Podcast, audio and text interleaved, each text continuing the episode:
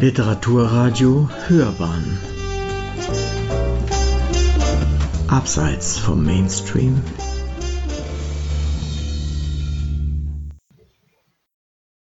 Hallo zu 33 Frauen, einer Podcast-Reihe über 33 Frauen, die mich, Katrin Bongard, dabei inspiriert haben, als Frau, als Mutter, als Künstlerin und im Grunde als Kombination aus all dreien zu leben.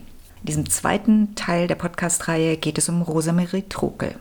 Ja, in der ersten Folge ging es um meine Mutter. Das ist nachvollziehbar, dass sie mich sehr beeinflusst hat. Und in der zweiten Folge geht es dann gleich um eine Künstlerin. Der Blogbeitrag beschäftigt sich mit verschiedenen Aspekten und verschiedenen Kunstwerken. Da ich im Podcast aber immer gern was Neues mache, würde ich hier gerne bei ihrer ersten größeren deutschen Retrospektive ansetzen, 2006. Der Titel der Rückschau hieß Postmenopause. Sie war zu dem Zeitpunkt 53. Ich finde, der Titel sagt schon sehr, sehr viel über die Art, wie Rosemarie Trokel arbeitet. Zum einen ist alles, was sie künstlerisch macht, ironisch. Auf eine Weise. Vielleicht nicht alles, aber die meisten Arbeiten von ihr haben diesen kleinen ironisch, dieses kleine ironische Augenzwinkern. Ja, das sollte man wissen, bevor ich über irgendetwas spreche, was, was mit ihrer Kunst zu tun hat. Es ist weniger provokant als ironisch zu verstehen, obwohl Provokation ein beliebtes Mittel in der Kunst ist. Ich mag aber, dass ihre Provokationen eben eigentlich nicht provokant sind. Und ich glaube, das ist auch was sehr weibliches und ich mag, dass sie es zulässt. Sie hat nicht nötig, auf männliche Mechanismen zurückzugreifen oder Verhaltensweisen, um sich als Frau zu beweisen, oder sie will es nicht.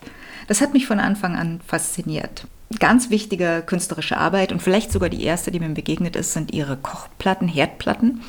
Das muss man sich so vorstellen, man kommt in einen Raum, dort hängt ein Wandobjekt, kein Bild, man sieht schon, nee, das glänzt irgendwie, das ist irgendein Material, ähm, was ein bisschen fester ist. Und dann denkt man sich, was bemaltes, na sogar noch mehr. Emailleoberfläche und darauf zwei schwarze Kreise und irgendwie sitzen die da auch nicht so platsch drauf, sondern haben, sind so ein bisschen erhaben. Kochplatten sind es. Das erkennt man ziemlich schnell, während man im ersten Moment mit mehr Abstand vielleicht gedacht hat, ohne abstrakte Arbeit, irgend sowas Malevich oder äh, Plinky Palermo-mäßiges, geht man näher ran, stellt man fest, nein, das ist und sind Kochplatten, die auf einer weißen emaillierten Fläche angeordnet sind ich war total begeistert, als ich die gesehen habe, die Arbeit. Denn ganz eindeutig ist, dass diese Arbeit nur von einer Frau hätte gemacht werden können. Vielleicht gibt es Männer, die behaupten, nee, nee, das hätte ich auch gemacht und auch machen können, aber nein, sie sind so eindeutig und gleichzeitig so vieldeutig. Natürlich bezieht sich Rosemarie Tokel damit auf viele Assoziationen, die Frau gehört an den Herd oder die Parolen aus den 70ern der Frauenbewegung, wer sich nicht wehrt, äh, landet am Herd. Alle diese, diese Sprüche fallen einem ein. Man merkt sofort den geistigen Spagat, den man zwischen konventionellem Frauenbild und Frauenbewegung und auch ja letztendlich Kunstbetrieb machen muss, um dieses Kunstwerk wirklich zu verstehen oder vielleicht sich ihm überhaupt erst anzunähern.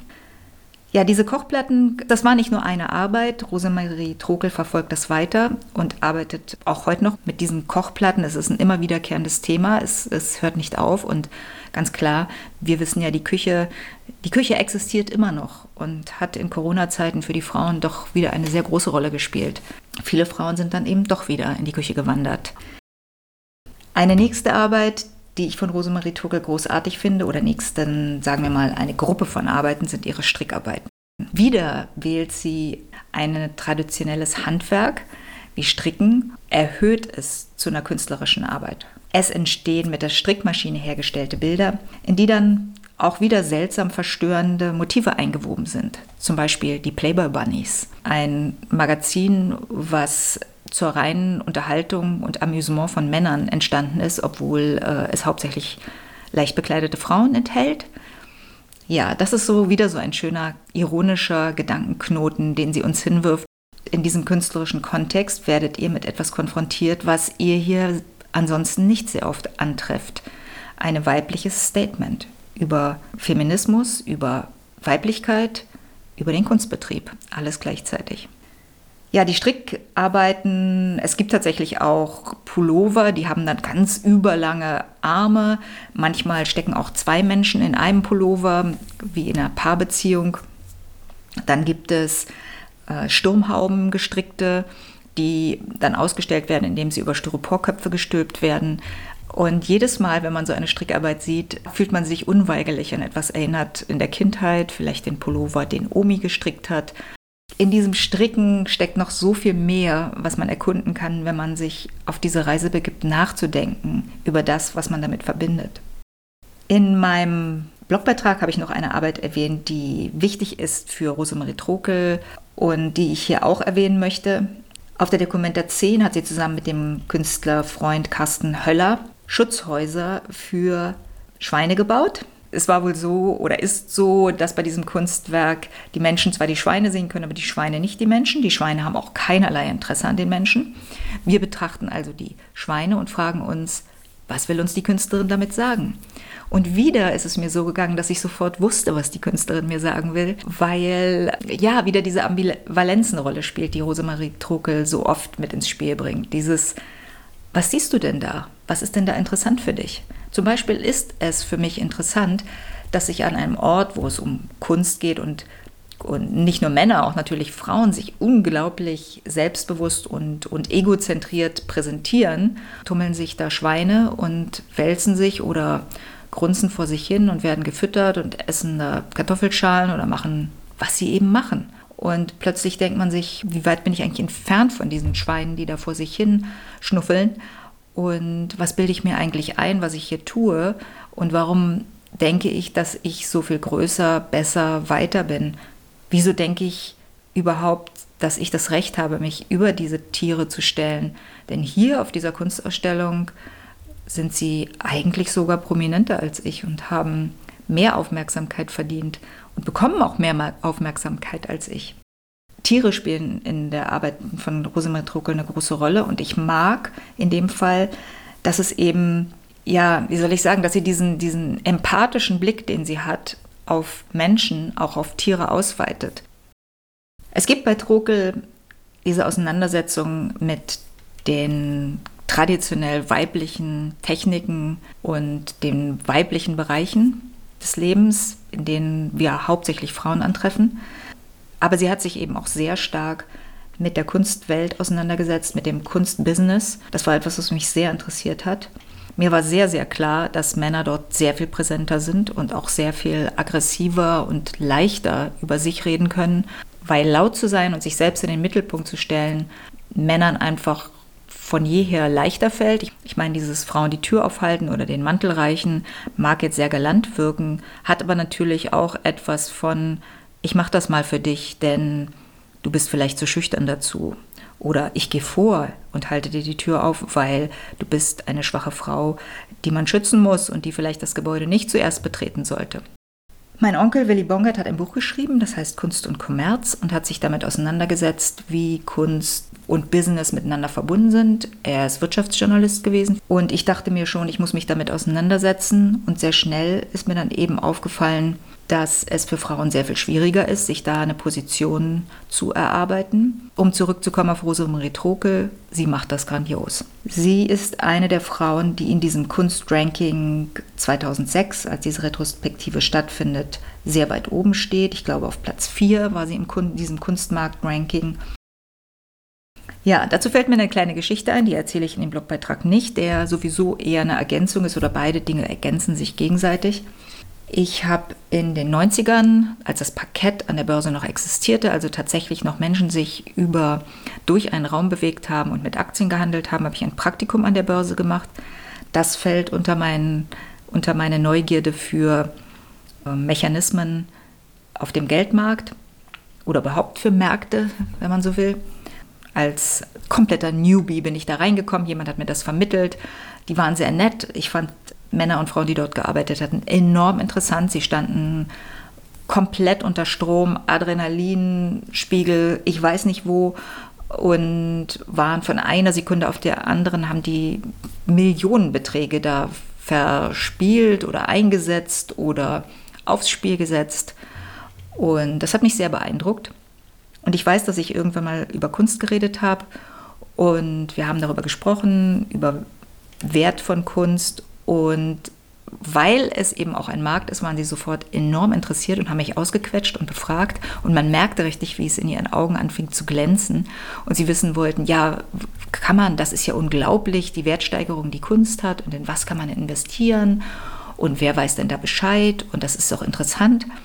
Und ich musste so in mich hineinschmunzeln, weil ich dachte, ja, interessant, also Kunst interessiert mich primär als jemand, der, der die Gedankenspiele und der die Ästhetik liebt und der die Anspielungen mag und die Ironie, wie bei Rosemarie Trokel, und die Referenzen zur Gesellschaft und zu Mann-Frau-Bildern.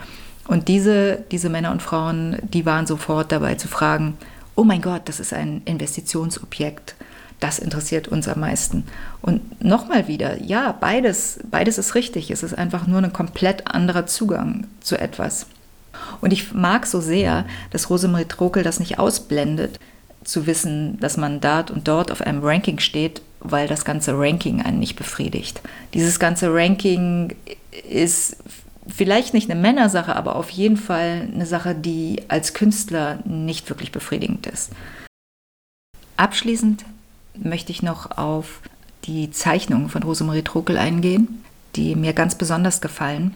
Ich sage oft, dass ich nicht zeichnen kann, weil ich niemals dieses klassische Abzeichentraining gemacht habe und dementsprechend da gar keine handwerklichen Fähigkeiten entwickelt habe. Mein Partner in Crime sagt mir sehr oft, natürlich kannst du zeichnen, weil du erfasst das Wesentliche für dich. Und darauf kommt es beim Zeichnen an.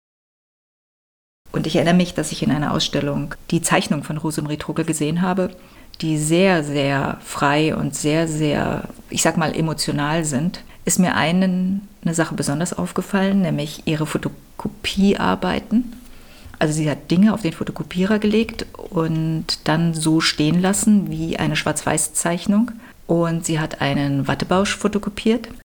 Dieser Wattebausch, dieser abfotokopierte Wattebausch war so provokant doch auch für mich und gleichzeitig so zart und so wiederum so weiblich, denn in den Zeiten bevor diese genialen Wattepads entstanden sind, gab es eben diese Wattebäusche, mit denen ich mich erinnern kann, meine Mutter sich abgeschminkt hat. Das war so ein weibliches, ein, auch wieder so ein weibliches Objekt, ganz davon abgesehen, dass Wattefrauen eben viel, viel öfter begegnet als Männern, als Füllung von Puppen, als Verbandsmittel, als Binde in, wenn man seine Monatsblutungen hat. Watte ist in dem Leben von Frauen sehr, sehr viel mehr vorhanden als in dem Leben von Männern. Da fallen mir eigentlich nur Q-Tips ein. Und dann hat sie diesen Wattebausch genommen, diesen kleine, diese kleine Wattekugel und hat die fotokopiert und diese Zeichnung so belassen, wieder ironisch, mutig und gesagt, das ist eine Arbeit von mir.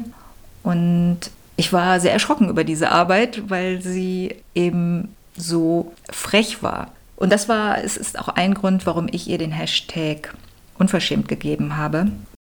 Ich mag das Wort, da steckt Charme drin und gleichzeitig eben nicht schamvoll. Viele Dinge in dem Bereich von Frauen reden Frauen nur untereinander, aber niemals mit Männern und niemals gesellschaftlich wirklich laut. Und das ist, glaube ich, immer noch so. Und mittlerweile, und das wird immer mehr und es wird immer mehr geredet. Und es gab auch diese Zeit in den 70ern, in dem es ganz klar formuliert wurde, die Scham ist vorbei, wir wollen jetzt alles zeigen, aber das ändert nichts daran, dass es auch viele Bereiche gibt, in denen Frauen sich immer noch für irgendwas schämen, sei es zu dicke Beine oder zu dicken Hintern oder Dinge, für die sie sich schämen, egal ob Männer da sind oder nicht, weil Gesellschaft halt da so stark drauf reagiert und so viel Erwartungen hat an Frauen. Und dieser kleine Wattebausch, der war für mich eigentlich die wundervollste Anspielung auf diese schamvolle, nicht schamvolle Beziehung, die wir Frauen zur Watte haben. Das ist der Podcast zur Rosemarie Trokel gewesen. Es hat mich wieder sehr gefreut, diesen Podcast aufzunehmen. Im nächsten Beitrag geht es um eine Schriftstellerin, nämlich Anna Isnin.